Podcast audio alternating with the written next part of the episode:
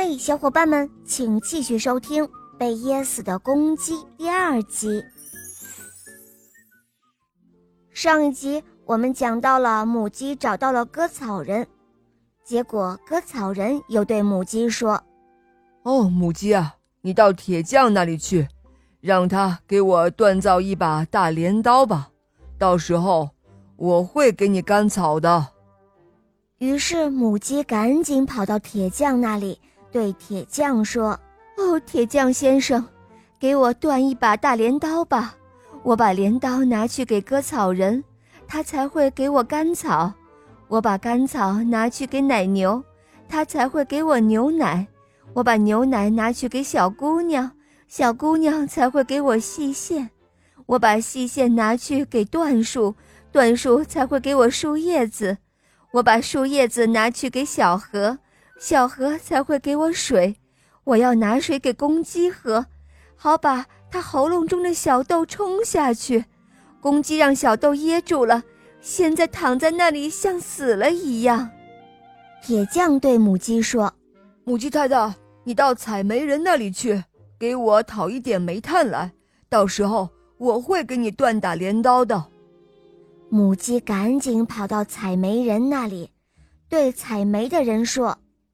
采煤人啊，请你帮我给我一点煤吧，我把煤拿去给铁匠，铁匠才会给我锻打镰刀；我把镰刀拿去给割草人，割草人才会给我干草；我把干草拿去给奶牛，他才肯给我牛奶；我把牛奶拿去给小姑娘，小姑娘才肯给我细线；我把细线拿去给椴树，椴树才肯给我树叶子。我把树叶子拿去给小河，小河才肯给我水。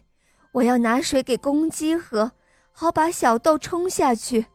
公鸡让小豆给噎住了，现在上气不接下气，躺在那里像死了一样。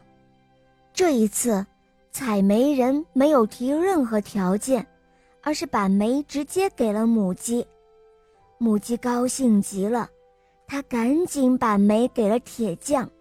铁匠给他打了一把大镰刀，母鸡赶紧把镰刀给了割草人，割草人给了他一捆干草，母鸡赶紧把干草给了奶牛，奶牛给了他牛奶，母鸡赶紧把牛奶送到了小姑娘那里，小姑娘给了他细线，母鸡把细线给了椴树，椴树给了他一片树叶子。